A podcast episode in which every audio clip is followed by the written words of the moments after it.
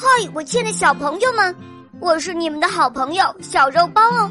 今天肉包又会带给大家什么故事呢？小朋友们，你们准备好了吗？准备好啦！那么，我们的故事就要开始喽。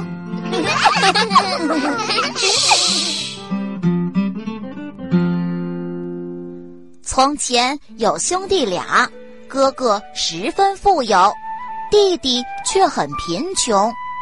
就要过年了。可是穷弟弟家里一点吃的东西也没有，他只好来到富哥哥家想讨些吃的。富哥哥撇着嘴，斜着眼睛看着穷弟弟，哼了一声，不屑地说：“这个地瓜给你，以后你离我远远的，就算去鬼门关也别再来找我。”穷弟弟难过的答应了，并拿着地瓜离开了。外面天暗暗的，他走着走着就迷路了。这时，穷弟弟看见不远处有火光，他想：那里或许有人家，可以去问问路。穷弟弟走到近前，看见地上有块石碑。上面刻着三个大字“鬼门关”。天啊！一群吓人的鬼怪扑了过来，他们盯着地瓜大叫：“把地瓜卖给我们！”穷弟弟说：“不行，这是我用来过年的。”这时，一个小鬼拉了拉他的袖子，悄悄地说。你给我一块儿，我就告诉你一个秘密。穷弟弟递给小鬼一块儿，小鬼说：“你卖地瓜时别要金子，就要后面那个磨盘。”鬼怪们还吵着要地瓜，穷弟弟想了想，大声说：“要也行，你们得用后面那个磨盘换。”鬼怪们开始时不同意，但穷弟弟不肯让步，最后他们只好用磨盘交换了地瓜。穷弟弟带着磨盘走出了鬼门关，那个小鬼追上来说：“你想要什么，就在磨盘顶敲三下，要是觉得够了，就在磨盘底敲三下。”穷弟弟谢过小鬼，又递给他一块自己偷偷留下来的地瓜。穷弟弟回到家，找了一块布，开始擦磨盘。擦完后，他问妻子过年想吃什么。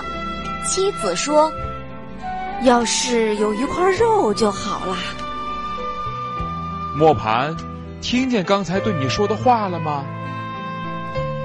穷弟弟说着，在磨盘顶敲了三下，磨盘吱的一声开始转动起来，一块块肉不断的冒出来。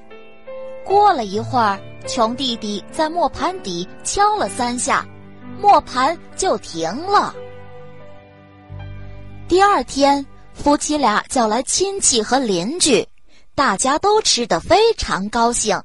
富哥哥嫉妒的要命。他跑来问穷弟弟是怎么回事，老实的穷弟弟把去鬼门关的事告诉了他。没想到富哥哥要求穷弟弟把磨盘卖给他，穷弟弟不答应。富哥哥生气地说：“是我让你去的鬼门关，这个磨盘就应该归我。”说完，抱起磨盘跑回了家。富哥哥把磨盘往桌子上一放，吩咐道：“我要喝肉汤。”磨盘转动了起来，他家的罐子、锅、木桶里都装满了汤。可是磨盘却还在不停的转。富哥哥吓坏了，他跑到穷弟弟家，大叫道：“你快去，让那个鬼东西停下来！”穷弟弟说：“我可不能处理别人的东西，除非你把它还给我。”富哥哥只好答应了。穷弟弟来到富哥哥家，在磨盘底敲了三下，磨盘就停下来了。穷弟弟带着磨盘回家了，他的日子过得越来越好。在很远的地方有一个盐商，听了磨盘的传说后，很想见识一下。他装备好自己的大船，经由海上来到了穷弟弟家。穷弟弟热情地接待了盐商，还用磨盘弄出许多好吃的招待他。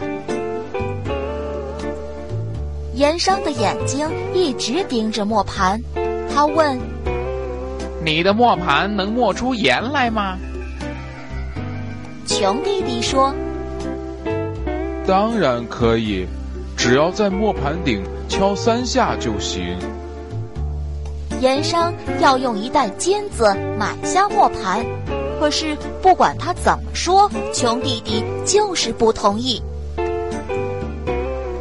半夜，盐商趁穷弟弟睡着了，悄悄地爬起来，抱起磨盘就跑，连他的那袋金子都忘了拿。他跑到自己的船上，马上升起帆，离开了岸边。天亮的时候，大船已经离穷弟弟家很远了。盐商把磨盘摆在面前，在磨盘顶敲了三下，吩咐说：“快磨出盐来！”磨盘就转动了起来。一会儿功夫，整个船舱里就装满了盐。